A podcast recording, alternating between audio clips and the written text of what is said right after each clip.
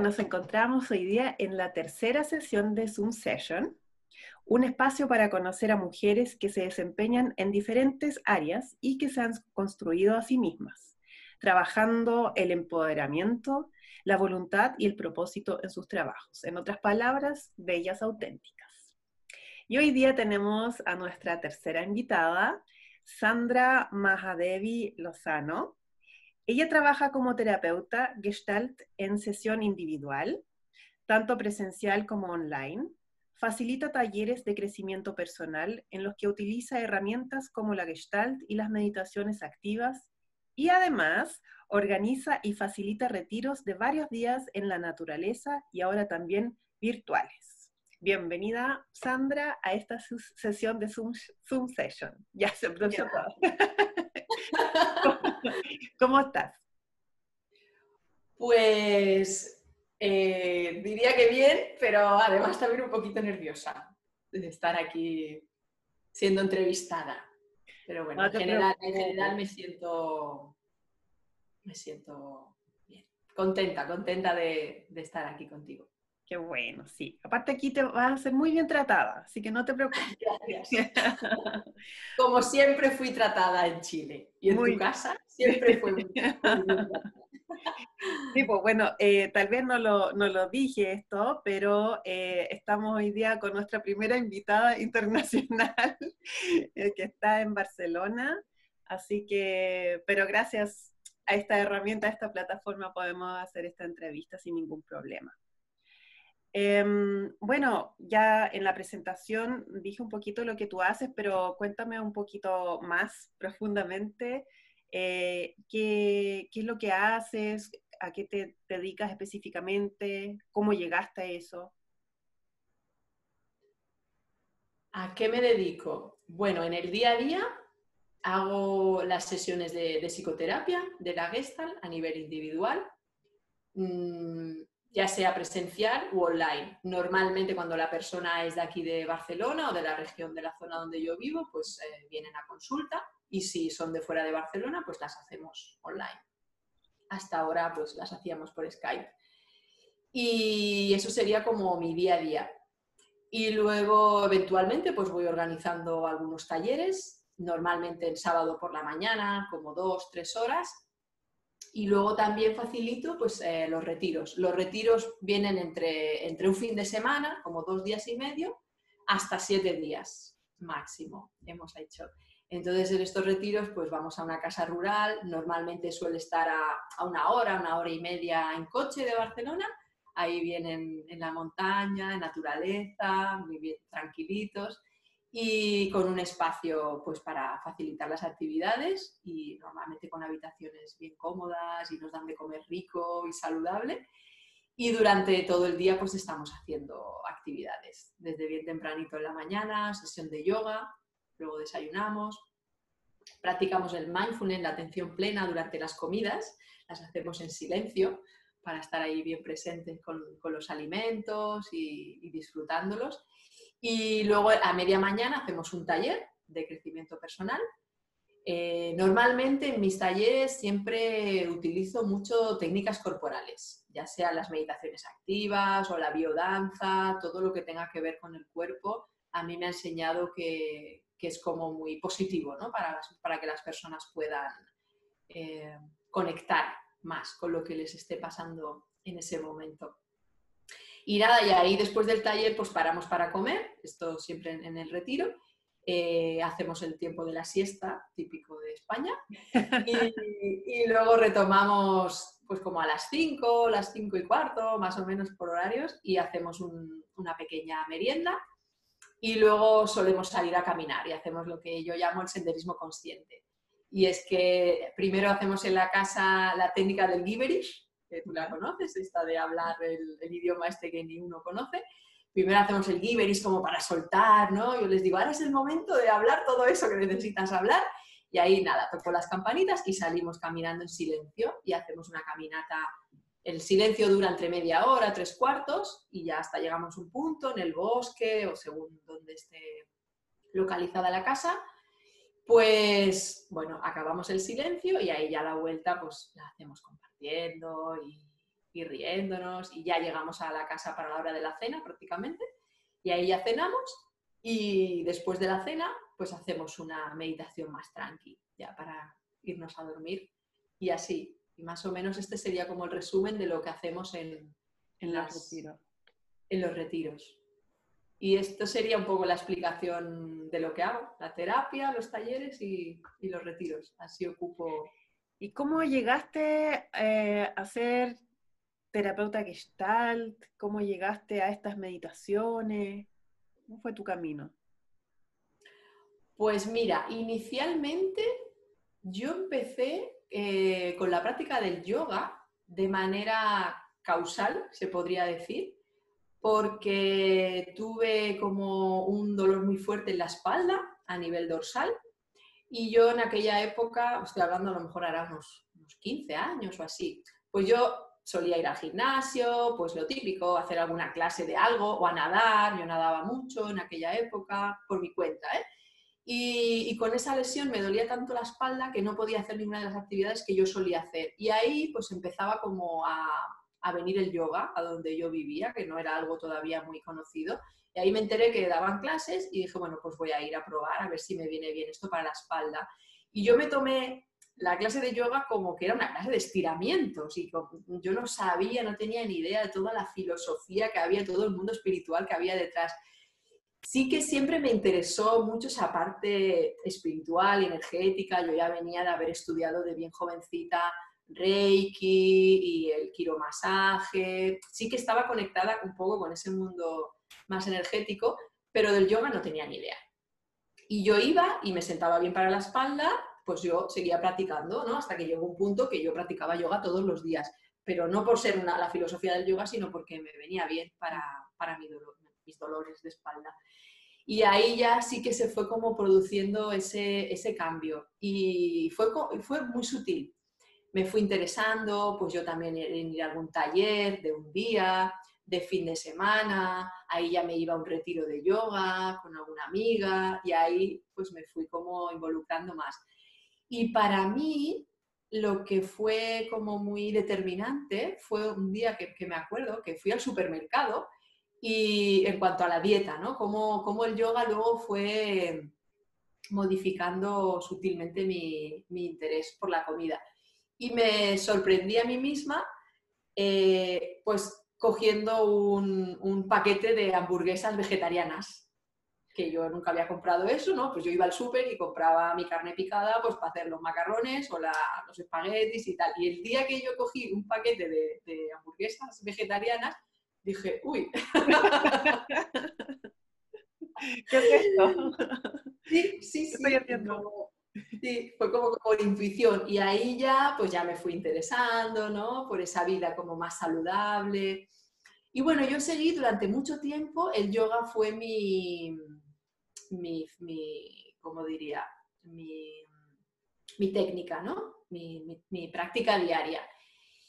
Y en esa época pues yo trabajaba en una oficina, en un mundo corporativo, patatín y patatán, pero sí que tuve siempre como la inquietud de, eh, cada invierno pues yo estudiaba algo, pues ya podía ser un idioma o un curso de esto o de lo otro. Y me acuerdo que en, el verano de la oficina, como para preparar el curso siguiente, pues empecé a mirar eh, qué cursos podría hacer. Y entonces primero empecé a mirar lo de la formación de yoga y por ahí, por el señor Google, pues caía una página que hablaba de la Gestalt y me llamó la atención lo que ponía. Y no lo acababa de entender, porque la Gestalt a nivel teórico es como, eh, eh, yo considero que es difícil de entender. La Gestalt es muy práctica, es muy experiencial, ¿no? Entonces yo leía aquello, sabía que algo me llamaba la atención, pero no tenía muy claro si, si hacer eso o no. Y ahí pues le consulté a una amiga mía que, que es psicóloga, que es coach y tal. Y ahí pues le hice como la consulta de ¿tú qué me animarías a hacer el curso siguiente? ¿La formación de yoga o la formación en Gestalt? Y entonces, bueno, pues ella que me conocía bien y por trayectoria de vida y por mi mochila familiar y de vida, dijo, de momento empieza por la Gestalt. La formación de yoga ya la más adelante. Te sugeriría la Gestalt. Y yo, te lo juro, no sabía dónde me estaba metiendo. No tenía ni idea pero, pero esto me ha acompañado mucho en mi vida, ¿no? Como esa intuición interna, como ese impulso de, no sé dónde me estoy metiendo, pero sí, tengo como esa certeza de que es por aquí. Y ahí fui y me fui a la formación. Y es muy interesante porque cuando empezamos la formación, los tutores preguntan, ¿no? La primera semana o el primer mes preguntan, de los que estáis aquí, éramos 24 o así en clase, de los que estáis aquí, ¿cuántos de vosotros tiene previsto hacer esta formación para ser terapeutas? O simplemente como trabajo personal, para conoceros más a vosotros mismos. Y en aquel momento levantaron la mano dos o tres y yo no levanté la mano porque yo estaba allí precisamente para hacer un trabajo personal para, mí, ¿no? Para conocerme yo más. Eh, y bueno, claro, van pasando los años de formación y ahí pues ya fui viendo pues esas cosas de mí que quizás hasta el momento no había visto y, me fui dando cuenta de que, ostras, de que yo podía hacer esto y, y que podía ponerme al servicio y acompañar a otras personas. Y, que... y entonces ya la misma pregunta, el último año de la formación ya era distinta. Ya más personas levantamos la mano. Sí, y ahí incluso en medio de la formación, bueno, cuando nos avisaron los tutores que ya, que ya podíamos hacerlo, pues podíamos empezar a hacer prácticas reales, ¿no? Con personas de fuera. Hasta el momento pues hacíamos prácticas con los compañeros, pero ya hay un momento pues que te dicen, ¿no? En la formación, puedes hacer prácticas fuera. Y ahí me acuerdo pues que lo comenté en la oficina donde yo trabajaba, lo comenté a las compañeras y ellas eh, me empezaron a pasar contactos. No hacía terapia con ellas porque eran mis amigas, pero sí que me pasaban, ¿no? Pues me vino el amigo de una, el marido de la otra, eh, la prima de no sé quién, y ahí empecé con, con las prácticas. sí, sí. ¿Cuánto se demoró esa formación? Cuatro años. Cuatro años. Wow. O sea, te gustó mucho porque para meterte a algo que no sabías lo que era realmente y estar después cuatro años. Es muy interesante y es un viaje, es un viaje hacia adentro, sí, muy profundo y bueno, a mí yo considero que me cambió la vida, de hecho me, me cambió la vida a mí la Gestalt, porque pues ya como siguió mi trayectoria, claro, estaba en la Gestalt, entonces pues eh, iba tanto a la formación como ya me empezó a llegar información de otros talleres, de otras propuestas. Ahí empecé, por ejemplo, con el static dance, a bailar, a mover el cuerpo, que ha sido también una herramienta para mí muy importante. Y el tantra también llegó en ese momento. Entonces yo iba haciendo talleres, ¿no? Como participante de una cosa y de otra Ahí empezó también, bueno, empecé a terapia individual, que a nivel personal, pues va bien, pero además la necesitaba para cumplir con el requisito de la formación, ¿no? Uno tiene que hacer ciertas horas de, terapia individual. Y ahí pues también a través de la terapia individual llegué por... Em, porque la terapeuta me sugirió, pues mira, vete a este curso que hay un temario concreto y tal. Y ahí llegué a, lo que se llama la codependencia, trabajo con el niño interior y, ahí ya me fui metiendo más en todo el tema de las meditaciones activas, ahí ya empecé a conectar con Osho y, y me resultó muy interesante. Entonces, hasta ese momento mi práctica había sido el yoga, algo como más tranqui, y ahí ya empezó, empezó la meditación activa. Y así fue como, bueno, poco a poco, pues obviamente se fueron como cayendo todas esas, esas creencias, esos condicionamientos, esos pensamientos limitantes. Y, me acuerdo que fue en un residencial, en un verano, haciendo un, taller de, de, codependencia, que ahí me di cuenta de que yo ya no quería seguir con, con esa vida que estaba llevando, ahí trabajando en la oficina, en el mundo corporativo y, a mí siempre me había gustado mucho viajar y, bueno, y, hacer otras cosas, ¿no? Entonces, ese verano decidí que, me iba, que me iba de, la empresa. Sí, fue, fue un año muy determinante. Lo hice con tiempo, ahí también me di cuenta de que, bueno, yo necesito mis tiempos, mi ritmo para tomar las decisiones, no, no soy una persona de, de tomar una decisión de un día para otro, ¿no? Bueno, pues es que planificada con tu eh, cambio de vida, digamos. Sí, sí, sí, no, bien, bien planificada, porque yo me acuerdo que lo decidí en agosto, y, pero claro, tenía que atar varios cabos, porque en aquel momento, bueno, en aquel momento y en este, tengo una hipoteca que pagar, entonces eh, la estabilidad que me daba el sueldo ese, pues, eh, ¿qué pasaba con eso, no? Mm. Y que además eh, no era dejarlo todo y ya empezar con otra profesión, no, no, yo lo que primero que decidí fue irme de viaje, que, era, que es como mi pasión. Primero me quise ir de viaje, entonces para irme de viaje también tenía que dejar muchas cosas atadas aquí en España, porque no me estaba yendo de vacaciones un mes, me estaba yendo de viaje. ¿Y de viaje indefinido o como un año sabático? Fue un año, sí. Mi decisión fue, yo, yo decidí un año. Y entonces, pues bueno, ya después de haberlo yo como integrado y hacerme a la idea, pues como en Navidad o así, ya habían pasado cuatro o cinco meses, ahí ya avisé a la empresa, que la avisé cuatro o cinco meses antes, ¿no?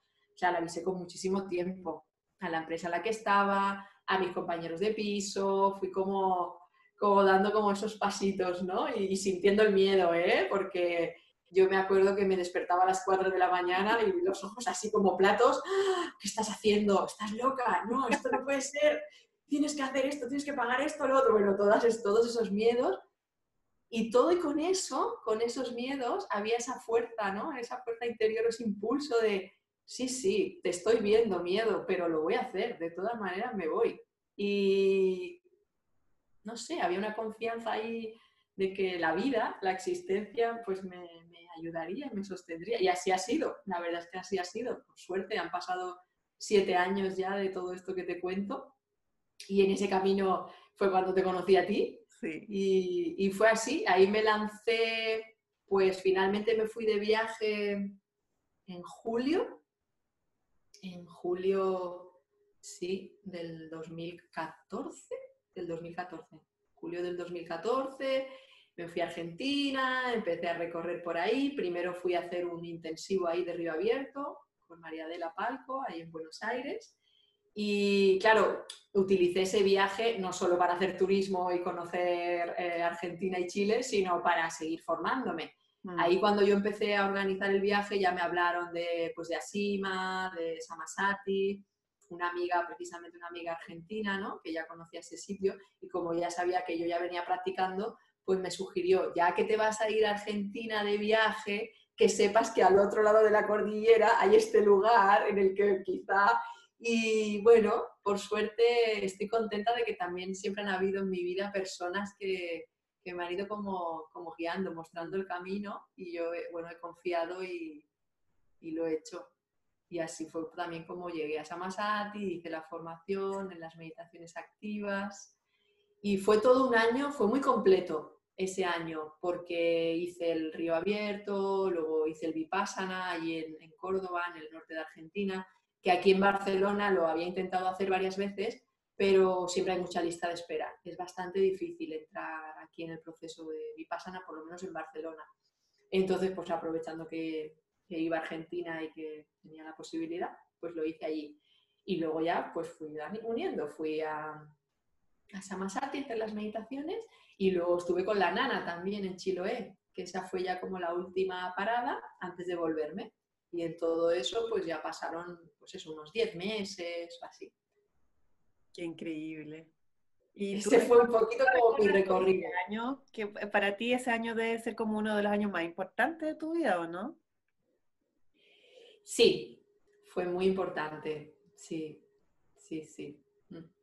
Un año como de libertad, pero de mucha, de mucho autoconocimiento. Entonces, potente. Totalmente. Oye, y ¿en qué etapa de vida te encuentras tú actualmente? ¿En qué etapa me encuentro? Pues bueno, yo considero que, esto de aprender y de seguir creciendo, esto no se acaba, ¿no? Una vez que uno ya empieza, esto es, eh, un no parar. Entonces yo considero que sigo creciendo, que, sigo aprendiendo todos los días. Ya diría que, bueno, que lo que es en lo laboral está, está ya como poquito a poquito cada vez más consolidado, todas las áreas que toco, porque, bueno, pues pues fui probando, ¿no? Haciendo prueba y ensayo para ver qué, funcionaba y qué no. Y ahora estoy muy contenta con lo que estoy ofreciendo y con el feedback que recibo también de las personas que vienen. Entonces, eso también me anima mucho a, a seguir ofreciéndolo. Y estoy en esta etapa. Qué bueno, sí. Es como una etapa ya de consolidación, por así decirlo. Sí, siento que es así. También es verdad que, bueno, em, cuando uno hace trabajo terapéutico o te formas y tal, pues eh, mm, no creo que, que, al acabar la formación ya enseguida te sientas ahí como súper consolidada, ahora ya soy terapeuta y ya trabajo de esto, ya hago esto, ¿no? Uno necesita su tiempo, el proceso de integrar.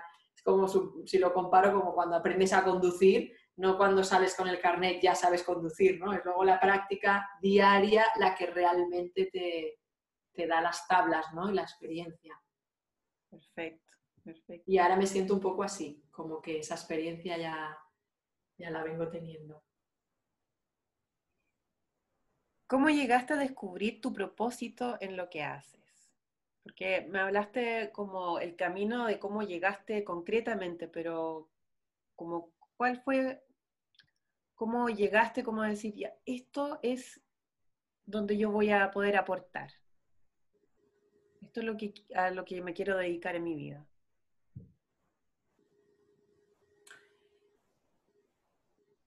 Pues un poco lo he ido como viviendo en el día a día y también por lo que voy recibiendo y, también ha formado parte del, aprendizaje. El propósito, claro, lo que, lo que yo más recibo, que digamos ofrezco, eh, al final lo, consigo sin hacer nada, que es, como paradójico. Pero claro, cuando a mí las personas que trabajan conmigo o incluso las que me rodean, ¿no? la familia, los amigos y tal, me dice, bueno, es que si estoy contigo siento mucha paz, mucha serenidad, mucha tranquilidad. Y, al final todo eso es lo que se están llevando las personas que vienen a terapia, que vienen a los talleres, que vienen a los retiros, ¿no? además de todo su autoconocimiento, esa sensación.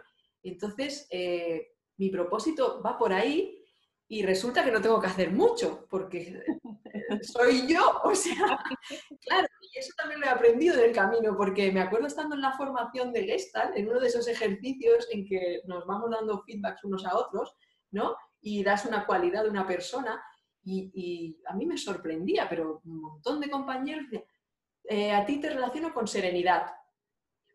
y era como todo el rato, serenidad, serenidad, serenidad vale, pues nada, pues será que está, será que está en mí. Entonces, bueno, cada vez la siento más integrada y, sí.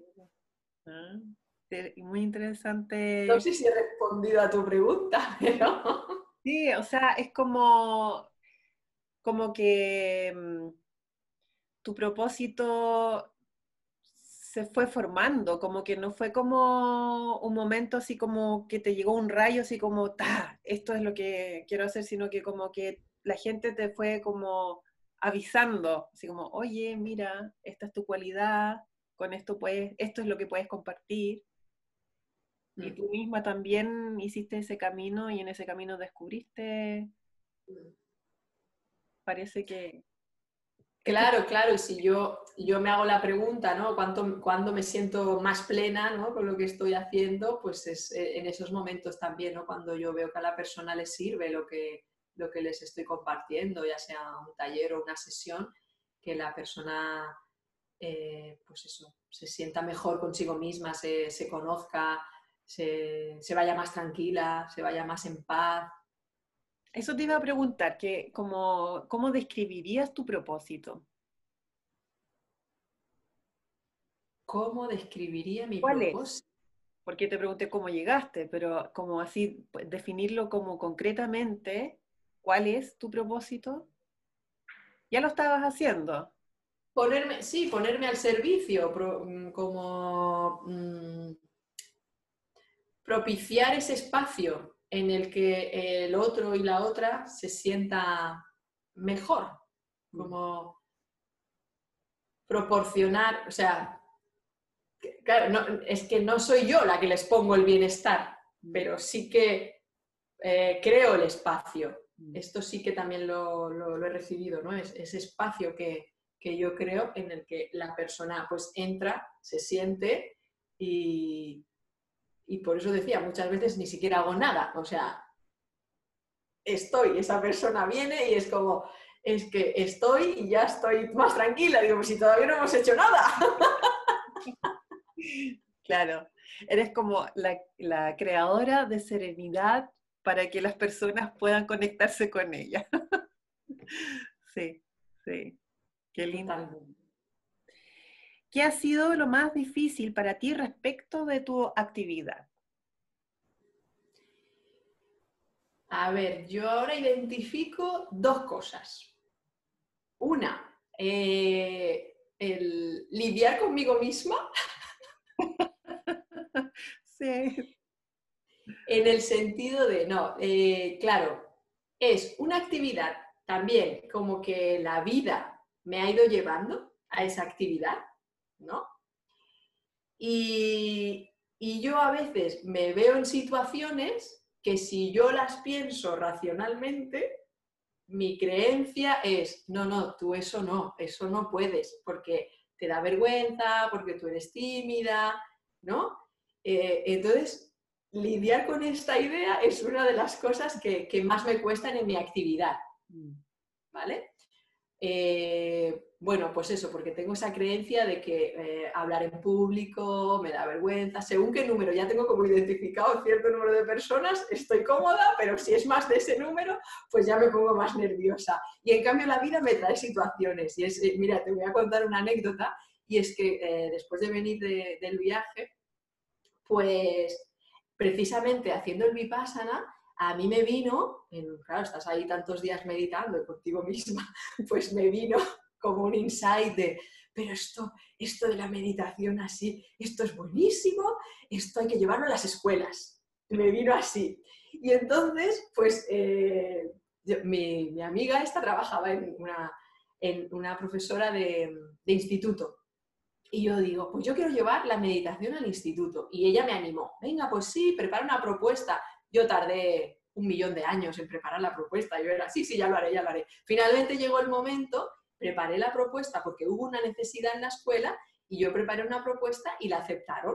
Y entonces fui y me reuní con los profesores para escucharlos a ellos primero, a ver qué necesitaban y yo a partir de ahí pues preparar el curso. Y yo fui, me reuní, bueno, un poquito nerviosa y tal, pero ese día eran 10 profes o así en la sala de profes y más o menos salí airosa de la reunión.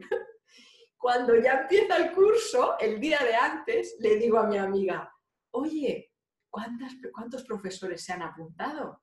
Que mañana voy a dar la, formación. Me dice, 24 yo me quería morir. Como, ¿cómo que 24? Yo pensé que se apuntarían 5 o 6. Cuando me dijo 24, claro, yo que estaba empezando, estoy hablando desde el principio de todo, estaba empezando, verme delante de 24 profesores. Y era un número. ¿Eh? Era un número, es un número al final. Ya, pero a mí me condiciona. Sí, sí, sí, yo escuchar ese número, luego lo hice, obviamente los primeros dos minutos me quería morir, me, me temblaba todo, bravo, de todo. Pero bueno, salí bien, bien, bien, ¿no? Y fui, había que hacerlo durante varias semanas, me parece que eran como cuatro, cinco o seis semanas seguidas esta formación. Y bien, bien, todo genial y sí, sí, sí. Pero bueno, sí. Y eso sería como, como una de las cosas, ¿no? Con las que me... dificultades, como las creencias limitantes en el fondo, ¿no? Sí, que al final es, sí, una creencia limitante mía, pero por eso, y que luego me he demostrado a mí misma que, que lo he podido hacer.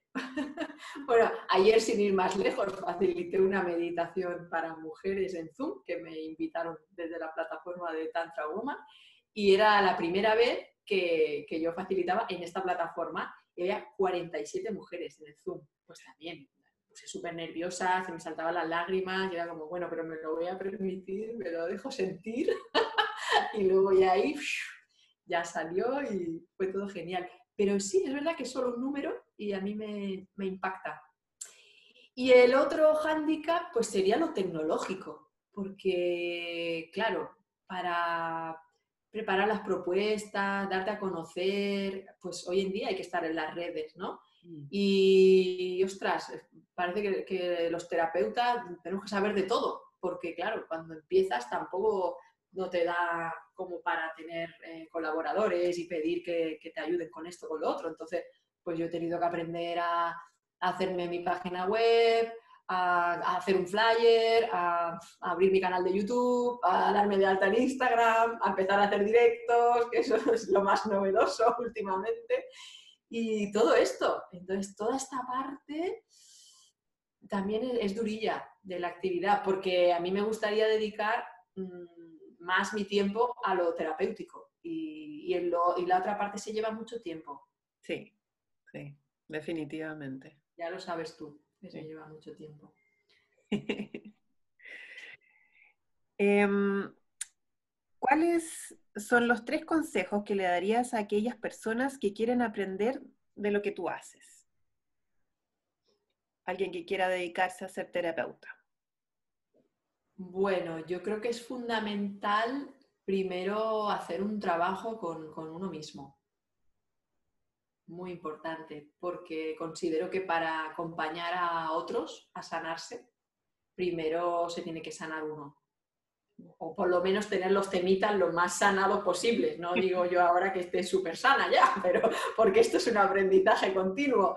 Pero sí, por lo menos, si te vas a poner a acompañar a alguien, que, tú hayas hecho un trabajo contigo mismo, contigo misma, muy profundo. Y, eso pues te, te va te va a preparar para estar frente a esa persona. Y además es que como la vida es como es, ¿no? la existencia y la vida te va a poner delante a esas personas a las que tú puedas acompañar. Y probablemente es porque tú ya has pasado por situaciones similares. Entonces, si tú ya has pasado, puedes entender más a esa persona y ponerte más en el lugar del otro. O sea, tú dices como que uno va atrayendo a aquellas que, que en el fondo tienen un tema que tú ya desarrollaste, elaboraste, interiorizaste, trabajaste? Puede ir por ahí, que muchas veces sucede, o puede ser que justo te llegue la persona que te toque el tema que tú también te estás trabajando en este momento. Ah, perfecto, perfecto. Que también ha pasado por ahí, ¿no? Entonces, pues al final, la, por, lo menos la, la, terapia y esta funciona mucho así, ¿no? Como que el otro te está haciendo también de espejo y, y tú al otro, y, es un aprendizaje de las dos partes. O sea, al final, eh, como terapeuta, yo también, yo también me llevo mucho de la sesión, de mí misma, aprendo de mí misma gracias a la persona que se me está poniendo delante. Perfecto. ¿Qué otro consejo? Me quedan dos. Son tres consejos. Ah, son tres consejos. El siguiente consejo, pues sería, bueno, pues eh, llevado con, mi experiencia, mm, lanzarte a la piscina. Como empezar, si te, si te, estás formando, pues empezar con práctica lo antes posible, con amigos, con, con amigos de amigos, ¿sí? Porque si no, a veces nos, nos cargamos de formaciones y, no nos lanzamos y luego esa formación se queda ahí en un título, en un papel que no mm. sirve para nada. Entonces yo, yo propondría esto, como que enseguida, por lo menos que pruebes, porque si haces una formación y resulta que pruebas y luego no, no es la que va contigo, pues por lo menos ya la puedes descartar y si aparece otra formación, pues haces otra formación. En el fondo, el segundo consejo es llevar a la práctica lo que aprendiste y tú dirías como lo más pronto posible. Lo antes posible. Mm. Lo antes posible porque no nos podemos esperar a saberlo todo, porque nunca lo vamos a saber todo. Entonces, cuando ya tengas eh, las herramientas, pues llevarlas a la práctica. Tercer consejo. Tercer consejo, mm, para, la pregunta era para hacer lo que yo hago, ¿no? Sí. Bueno, a mí me sirve mucho mm, mi propia práctica diaria, no abandonar la práctica diaria, pues que me permite estar más centrada, estar presente, sobre todo pues, con, lo que yo hago, ¿no? con, la terapia. Si, si, yo no hago mi práctica diaria y no estoy presente para la otra persona, mm, mi cabeza puede estar en cualquier otro lado. Cuando... Entonces es importante no abandonar la, la práctica de uno. Perfecto. me, me, parecen tres consejos, pero creme de la creme. Y si no tienes tu práctica diaria, pues encontrar la que sea que a ti te centre. Ah, claro, claro. Como para estar presente, sí. ¿Cómo haces tú para motivarte en el día a día? ¿Cómo hago yo para motivarme en el día a día? Bueno, eh... día uno se despierta así como, uh, tengo ánimo para hacer hoy día lo que tengo que hacer, sino que hay días menos, con menos energía, con menos disposición. Bueno, ahí también hay un aprendizaje, ¿no? Y es que, mm, claro, yo a, veces también me ha pasado como de, forzarme, ¿no? A hacer cosas, ¿no? Es que hay que hacer esto, hay que hacer esto, hay que hacer esto. Bueno, pues también uno, yo voy aprendiendo eh, los ritmos y es verdad que todos los días no estamos igual y, luego, y luego también hay que tener en cuenta las mujeres los ciclos, ¿no? Los ciclos menstruales, pues no estamos igual un día del mes que otro, eso también es importante tenerlo en cuenta. Entonces, para mí, mm, trato como de respetar también esos, esos ritmos. Entonces, los días que estoy más activa, pues a lo mejor estoy más activa y estoy más productiva. Los días que estoy menos activa, pues hago quizá mi práctica es una meditación más tranquila, ¿sabes? Sí que soy una persona que tengo mucha voluntad, tengo mucha voluntad y mucha disciplina. Entonces, eso me ayuda a, en el día a día, bueno, sí que me observo, bueno, hoy estoy así, más de bajón, venga, va, o el baile, por ejemplo, a mí me ayuda mucho, esté alegre o esté triste, porque si un día me levanto más triste y tal, bueno, pues me voy a poner una música y voy a ver si muevo y bailo mi, mi tristeza, ¿no? O Sí, a veces salgo a correr y digo, venga, va, pues vamos a ver qué pasa con... Va a ver qué, a ver qué sale de esta energía. Y, me pongo a correr y a veces me ha pasado salir a correr y darme cuenta que lo que sentía era como rabia, algún enfado ahí que no tenía identificado y si estoy corriendo ahí en un espacio que, no me ve nadie, no me escucha nadie, pongo a gritar y mm. utilizo el correr como una meditación y ahí ya me descargo, ¿no? Mm, mm. Es como aceptar eh, el estado en el que uno se despierta y trabajar con eso. Sí, no resistirse o no reprimirlo tampoco. Para nada. Y tirar de los recursos. Yo trato de tirar de, los recursos que tengo. Tú dijiste que tienes mucha voluntad y disciplina. ¿Eso eh, tú dices, dirías que lo desarrollaste o siempre ha sido una característica tuya? Yo creo que ha sido una característica mía. De hecho, esta pregunta me la han hecho antes, cómo tener voluntad, y, me resulta difícil de contestar mm. porque es algo que, está en mí. y me, a ver, mm, quizá con pequeños hábitos, poco a poco, todavía te, es que me sale de manera natural, me cuesta como... Maravilloso. Sí, pues que para, para, personas, por ejemplo, que no tienen o sienten que les cuesta más eh, el tema de la voluntad y la disciplina, eh, claro, el tema de motivarse en el día a día les suele complicar más, porque en el fondo tienen que buscar más recursos todavía. Ya.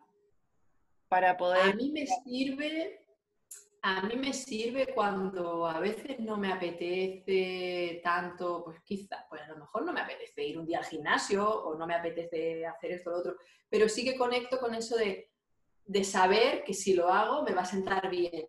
Mm. Entonces me digo a mí misma, venga, a lo mejor no tienes muchas ganas, siempre respetando, el día que no tengo, que cero ganas, pues cero ganas, no hago nada. Pero si es ahí como la pereza de, venga, sí, pero no, venga, va, pues hazlo que te, va a sentar bien. No soy no soy súper aficionada a salir a correr, pero sé que si salgo a correr un día me sienta bien. Entonces, me lo digo a mí misma. Es como que en esto me, gusta mucho, por ejemplo, la, abuela Margarita, ¿no? que dice, si quieres algo, pídetelo a ti misma. Entonces, la abuela Margarita siempre dice esta frase, ¿no? Y yo digo, pues me digo a mí misma, si sabes que te va a sentar bien, venga, y como que me convenzo a, mí misma.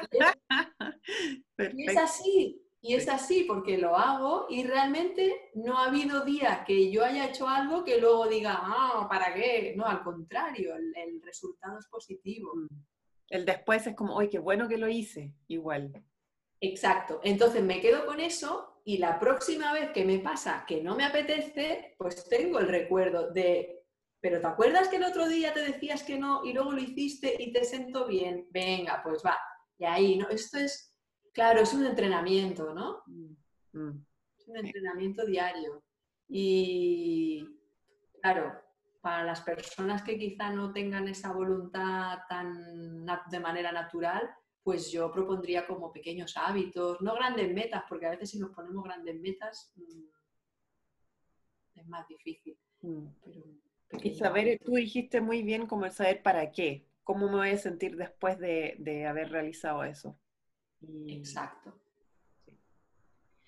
Em, ¿Qué has descubierto es esencial para mantenerte auténtica en lo que haces? Pues un poco lo enlazaría con lo que ya te dije al principio, es el, a veces el no hacer nada. el estar, estar y ser yo misma es lo que más me hace ser auténtica. Mm. Sí, definitivamente. ¿Qué es la belleza para ti? La belleza para mí em, viene del interior. Es como es un, como un magnetismo ¿no? que me puede transmitir alguien, como es algo difícil también de, definir eh, y a la vez es, ay, esta persona me transmite y, ya toda, toda ella, todo él se ve, se ve bello, es algo eh, muy que viene de dentro y como muy energético, mm. ¿no? Mm. Y luego, claro, cuando uno está bien por dentro, eso luego se traduce en, el estado de la piel, ya en lo físico, ¿no? estado de la piel, del pelo, tus facciones. Mm, sí, yo soy como muy sensible, ¿no? A, mirar los rostros y, puedo ver un poco, bueno, puedo ver, ¿no? Puedo intuir el tipo de vida, ¿no? Que ha llevado la persona. Tú puedes ver en el tipo de piel quizá si se cuida en, lo alimentario, si fuma, si no, si bebe alcohol, si no. Y eso también conforma para mí el, cuidado, ¿no? la, belleza. Mm. Ha sido una definición bastante sutil. ¿Cuáles son las tres mujeres que más te inspiran y por qué? Bueno, a ver, me vienen tres personas, tres mujeres muy cercanas a mí. Eh, entonces, mm, la primera fue mi madre. Y, aquí es cuando me emociono.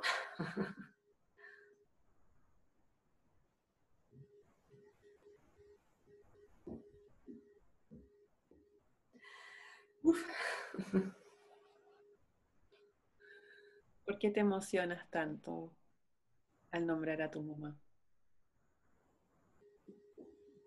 Porque ya no está.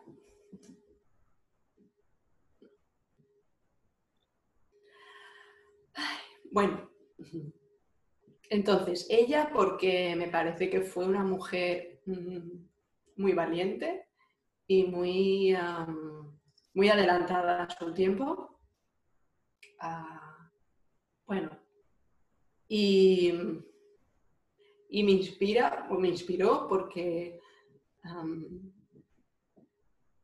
Uf.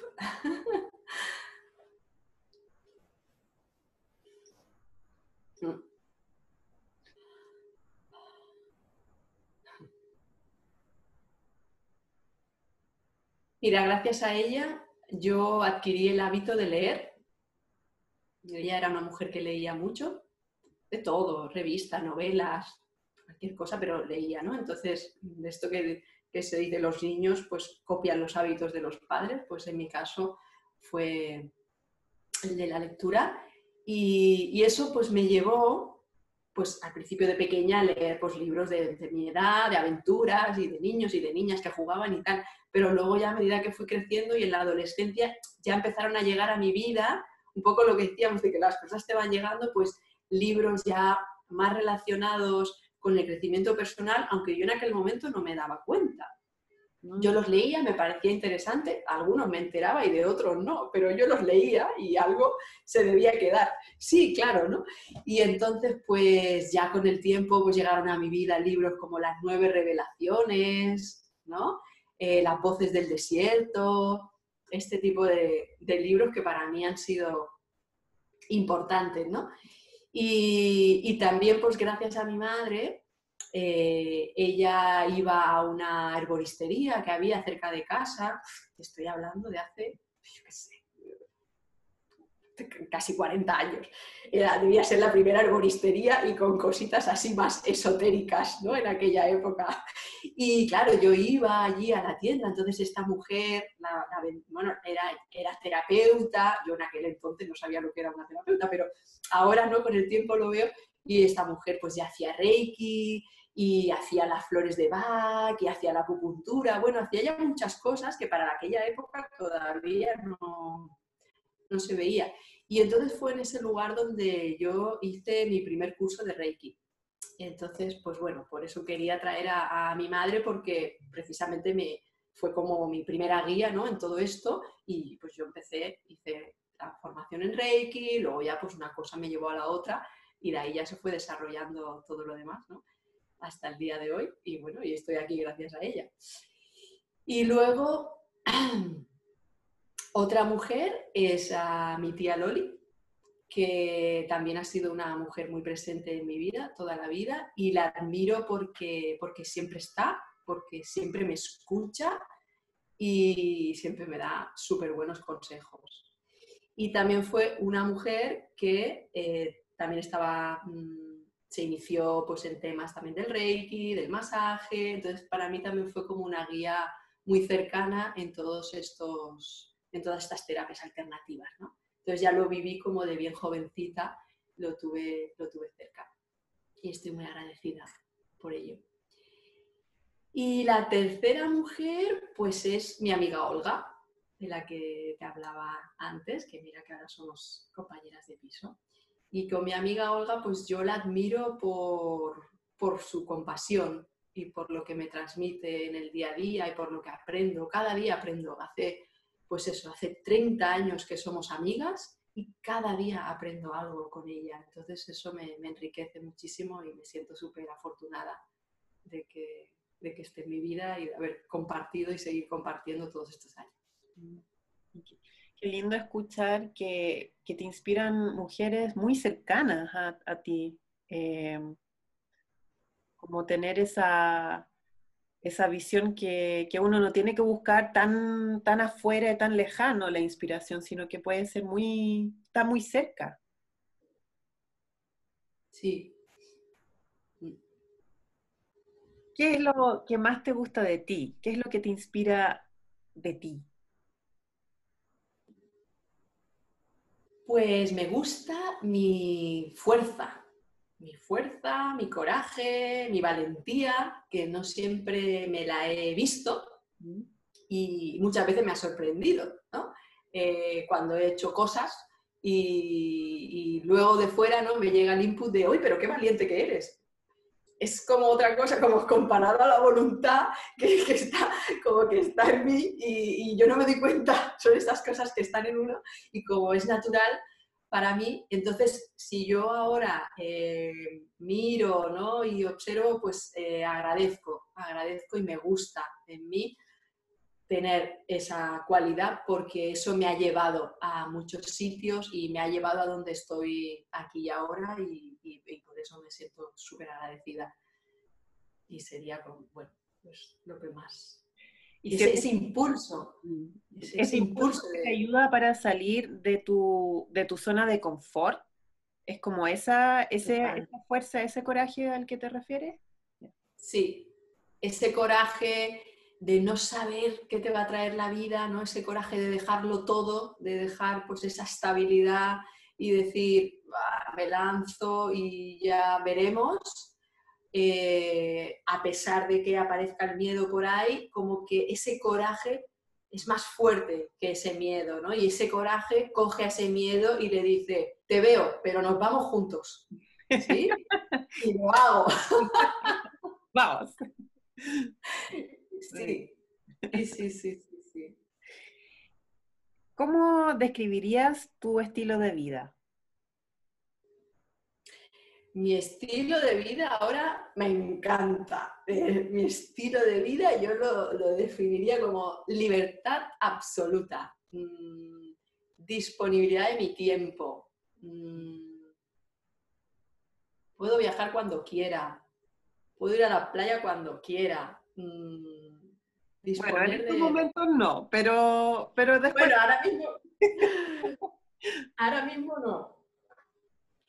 Pero mm, todo y con eso, mi día a día en general, salvo la, bueno, salvo, eh, es muy importante, salvo el hecho de no ver ahora a los familiares queridos, a los amigos o a mi pareja, salvo eso, mi día a día con el confinamiento no ha cambiado tanto, porque yo suelo trabajar mucho desde casa, las sesiones las suelo hacer en casa o trabajo mucho con el ordenador para preparar las propuestas y eso. Entonces, mi día a día, salvo que ahora no puedo bajar a la arena de la playa.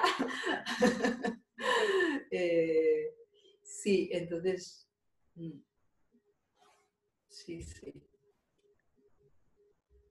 ¿Qué técnicas o herramientas de autocuidado te han servido para sentirte bien tanto física como emocionalmente?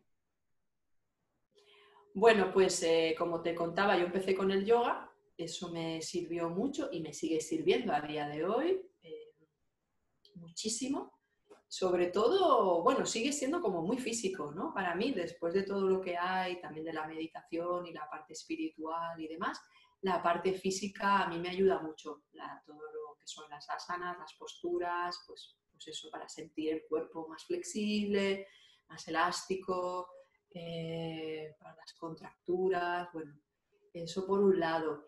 Y luego otra herramienta que me ha servido, me sigue sirviendo muchísimo, es el baile, bailar libremente. Nunca he sido de coreografía, me considero como una patata, no, no, no. Yo seguir una coreografía, sí, sí, sí, me considero como muy descoordinada. Todos van para allá y yo voy para allá, o sea, eso me pasa.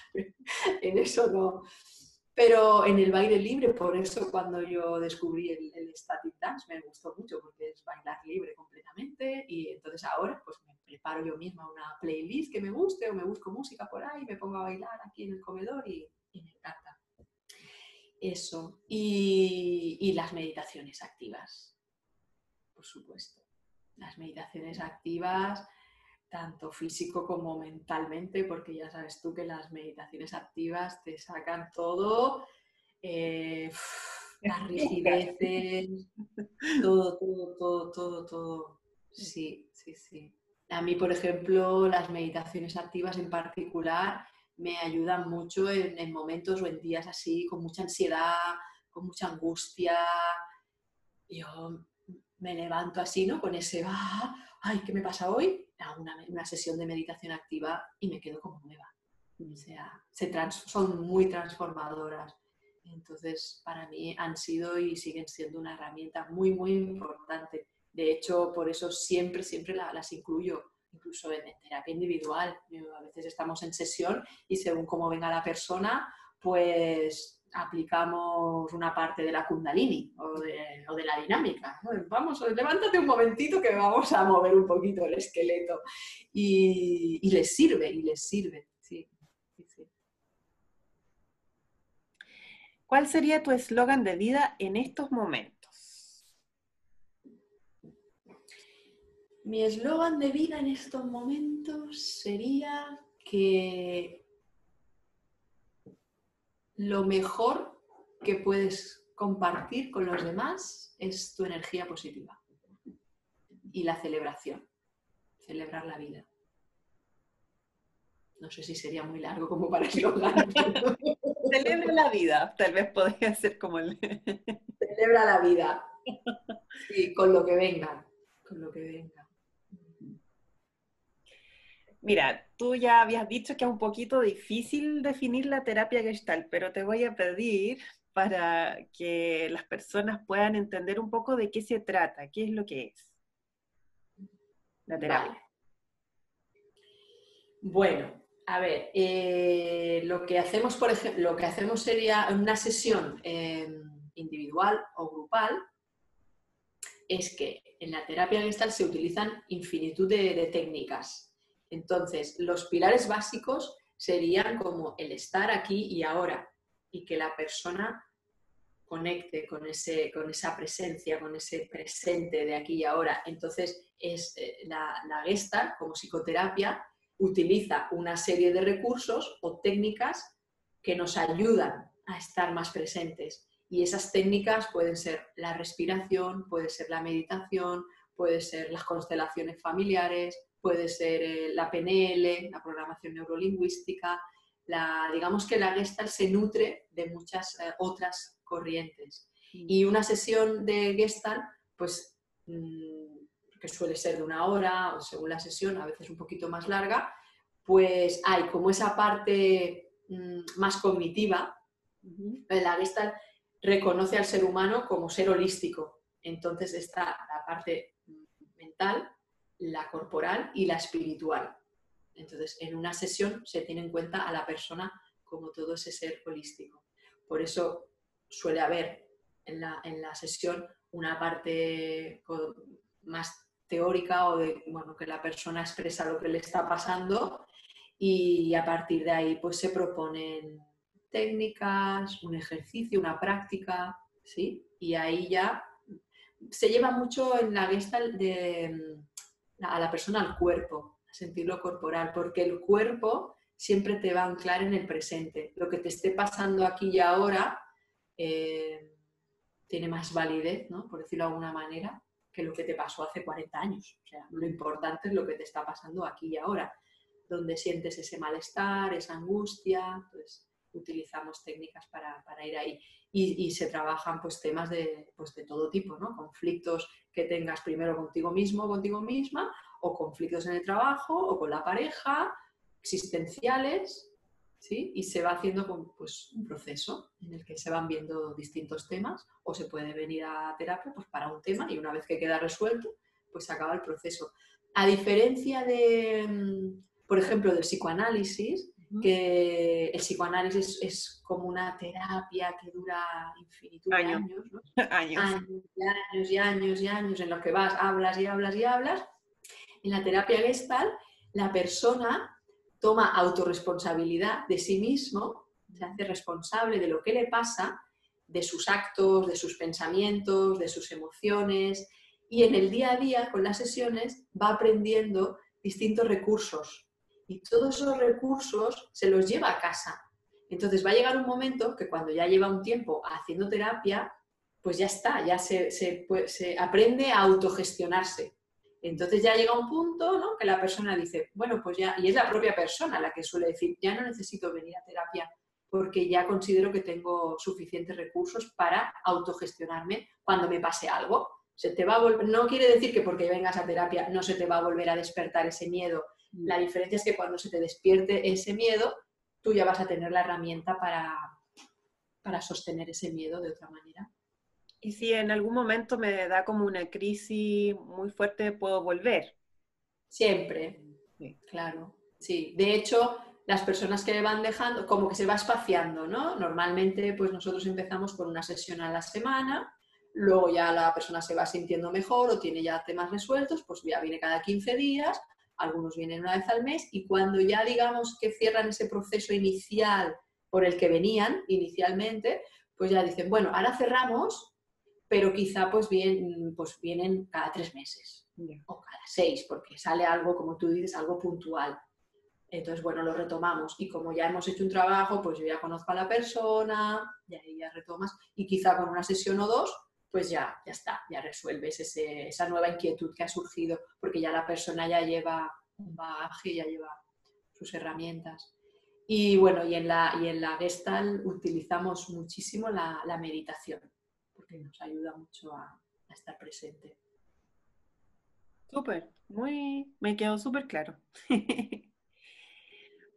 Eh, a propósito de meditación, ¿cómo puedo ir adquiriendo el hábito de meditar, incluso si nunca lo he hecho? Pues yo suelo proponer, bueno, eh, de hecho en, las sesiones de, terapia les digo cuando empiezan, ¿no? La primera vez, mm, digo, esta terapia no queda aquí en esta hora de sesión una vez a la semana, sino que yo suelo poner deberes, ¿no? Pueden ser deberes muy diversos dependiendo del tema que hayamos tratado en sesión. Y uno de los deberes suele ser como ir adquiriendo el hábito de meditación. Entonces, en las sesiones si es la primera vez o nunca han meditado, pues poquito a poquito les voy acompañando como que para que aprendan, ya sea desde la respiración, desde poner la atención en el tercer ojo o en el corazón, diferentes técnicas. Y, y, una vez que ellos ya la han practicado, pues ahí yo ya les digo, pues ¿te acuerdas que lo hemos hecho en sesión? Bueno, pues esto mismo que hemos hecho, que hemos estado cinco minutos, ahora te lo llevas a casa.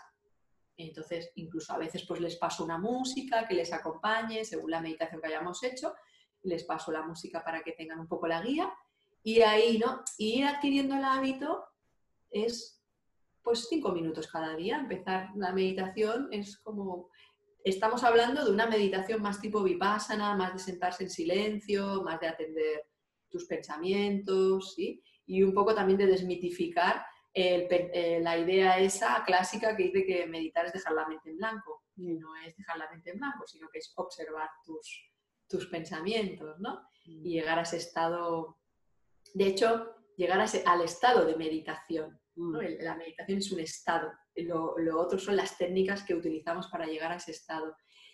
Entonces, alguien que no ha practicado nunca, pues yo le propondría poquito a poquito, poquito a poquito, y así también fue para mí, ¿no? También cuando iba pues a los cursos, como participante, cuando iba a los cursos de yoga, pues, eh, ¿no? pues el profe me enseñaba cómo había que hacerlo y yo luego eso me lo llevaba a casa. Y, y es muy, a mí me resulta muy interesante, siempre lo comparto ¿no? Con, en los retiros sobre todo, porque vienen personas que ha sido la primera vez que venían a un retiro, y es que para mí ha sido muy importante la confianza, que, yo ponía tanto en la persona que me lo había mostrado como en la técnica en sí, porque yo las primeras veces que me sentaba en silencio a meditar, no pasaba nada.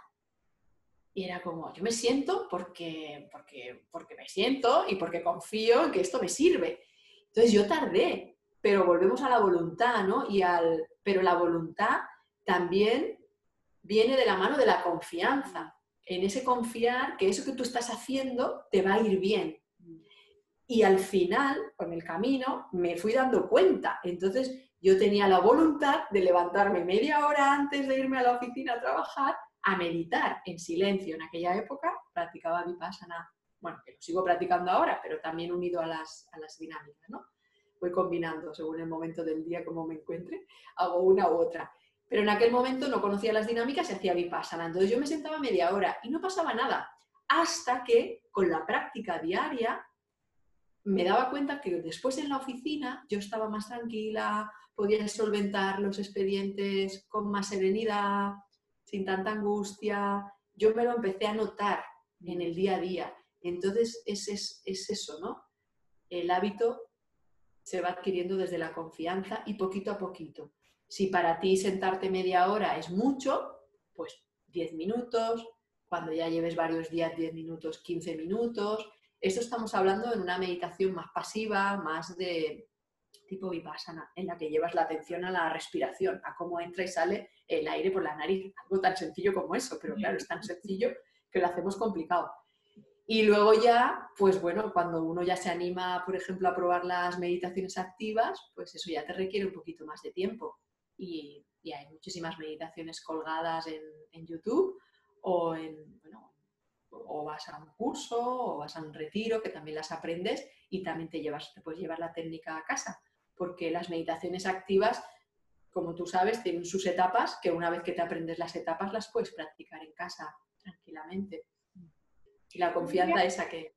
¿Tú dirías que em, porque muchas veces me he encontrado con personas que me dicen, ah, no, pero es que yo no puedo meditar porque no puedo estar sentado en silencio no sé cuánto rato. Entonces, ¿sientes que hay, hay meditaciones, o sea, que para cada persona hay un tipo de meditación? Que en el fondo uno debería investigar como cuál es tu estilo de meditación. Para mí sí, para mí sí. Yo soy partidaria de que cada uno vaya probando y habrá personas que, les, que, concuerden más con ellas, las más tranquilas, la tipo Vipassana o la tipo Zen, que es de sentarse y tal, y habrá personas que les vayan más las, las dinámicas.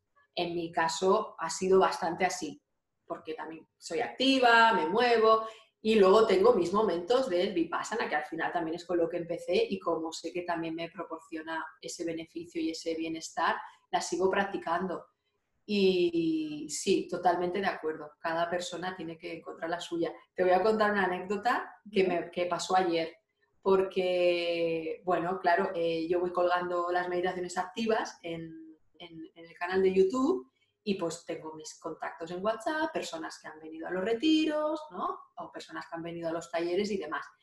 Y es muy interesante cómo esa creencia que uno tiene cuando escucha la palabra meditación, ¿no?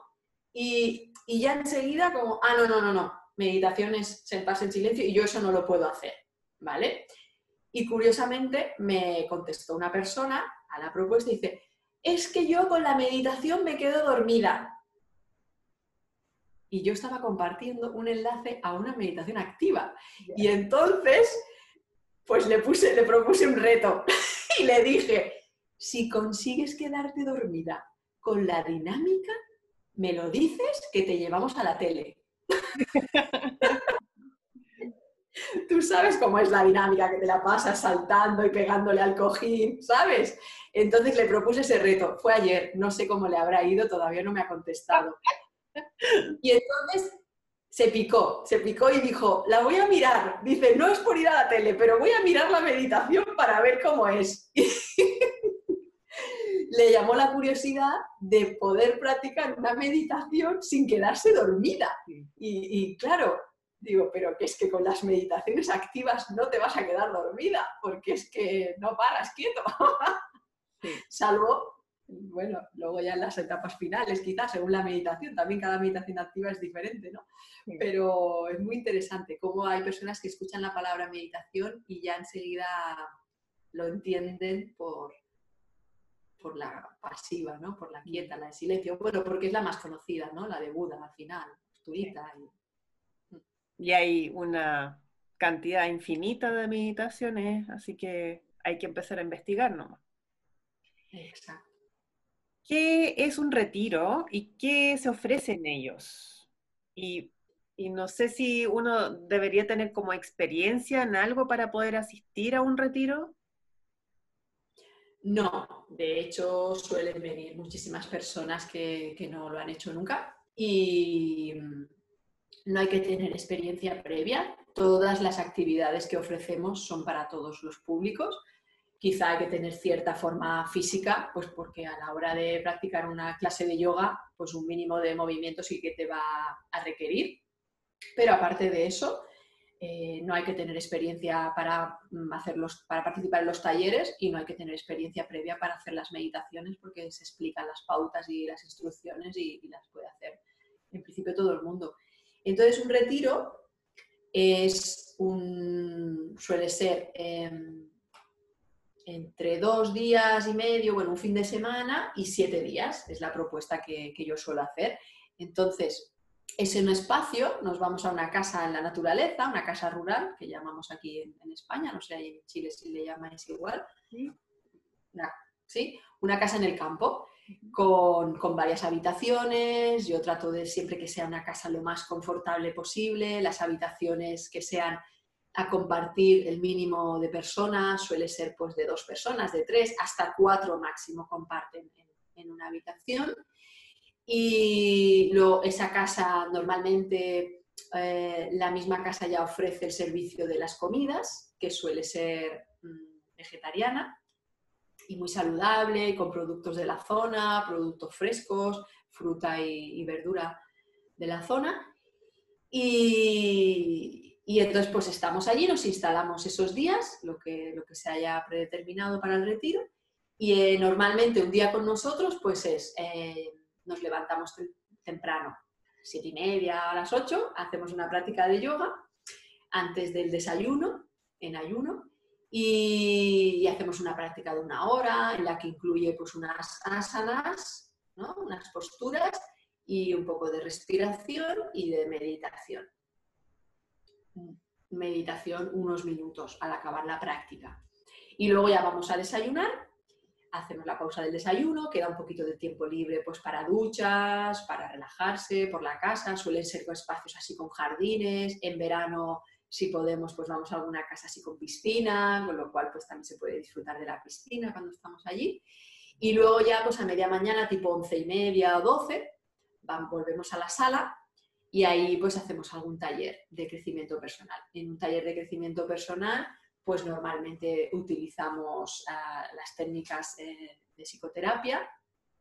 Hay trabajos pues a veces en pareja, en las que yo os pongo un tema y la pareja habla, y luego pues en grupos, y luego en la, ¿cómo se llama? el círculo para compartir, en el que cada uno comparte cómo ha sido su experiencia. Trabajamos con visualizaciones, hay un, taller que suele gustar mucho, que es el de visitar al, sabio interior, en el que a través de una visualización que, les voy guiando, pues visitan a su sabio o sabia interior. Ese sabio les ofrece un regalo y luego pues ese regalo lo, interpretamos, ¿no? Lo, le damos, lo vemos, a ver qué significa ese regalo para cada uno. Para cada uno es lo que es en ese momento, también en, su momento de vida. Entonces, bueno, este tipo de talleres hacemos utilizamos mucho el cuerpo, las meditaciones activas, la biodanza, bailamos.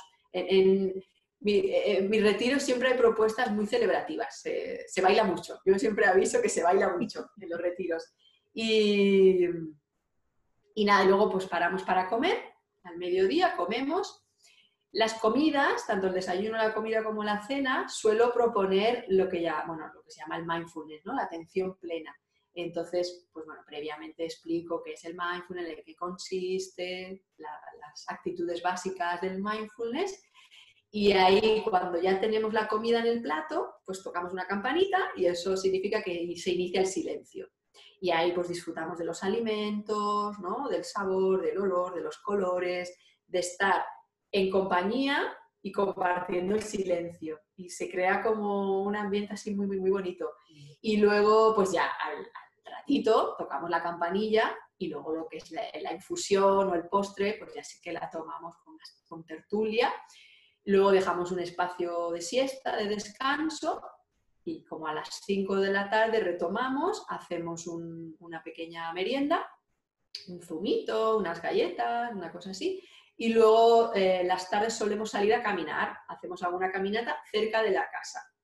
En alguna ocasión hemos cogido el coche para ir a hacer algún desplazamiento corto, pero en general intento como proponer alguna salida por la casa y caminamos, también salimos a caminar en silencio, lo que llamamos el senderismo consciente, pues para conectar más con la naturaleza, con los sonidos, con cómo te sientes en ese momento y caminamos una media horita, 40 minutos en silencio hasta que llegamos a un punto, ahí también rompemos el silencio y ya la vuelta es compartiendo con los y solemos llegar ya casi a la hora de la cena, como mucho pues da el tiempo de la ducha para asearse un poco y ahí ya cenamos. Y ya volvemos a la sala, la meditación de la noche, y es una meditación ya tranquila, reposada, que, que yo a veces les invito y les digo, podéis venir en pijama si queréis a la meditación de la noche y ya de aquí os vais directo. Y alguna vez lo han hecho, ¿eh? venir en pijama Sí, sí, sí, dicen, yo me siento como en casa. Y entonces han puesto el pijama, han venido a la meditación de la noche y cuando han acabado se han metido en la cama porque realmente acaban descansados y relajados. Entonces suelen ser encuentros mixtos, tienen tanto hombres como mujeres, suele haber más mujeres, porque en este tipo de cosas pues suele atraer más a las mujeres de momento. Aunque bueno, eh, suelen venir ¿eh? bastantes últimamente, sí, cada vez más hombres. Y, hay de todo. Hay personas que ya han hecho algún retiro, hay personas que suelen repetir, eso es buena, buena señal. Ya llevo, pues será como unos seis años así ofreciéndolos. en verano hago un par y luego en otoño y luego durante el año algún fin de semana suelto o algún puente de tres o cuatro días. Y siempre, siempre, siempre vienen personas que es la primera vez pues porque están en ese momento de que quieren hacer algo distinto y esto del yoga y la meditación y el autoconocimiento les ha ido viniendo pero nunca lo han hecho y de pronto les llegan las vacaciones y dicen, venga, pues este año me, me animo a hacerlo y vienen y realmente se sienten contentos. Luego el feedback que me dan, siempre pasamos un cuestionario al acabar y y lo que se llevan es, es, muy gratificante. Y, bueno, y lo que se va viendo, a mí me resulta muy, muy tierno ir viendo como todo el proceso, cuando llega la persona y además que no conocen al grupo. Suelen venir personas solas, ha pasado también que han venido o dos amigas o en pareja también. Ahí ya, pues si vienen en pareja y la, en la casa hay disponibilidad, pues solemos guardar una habitación doble para la pareja.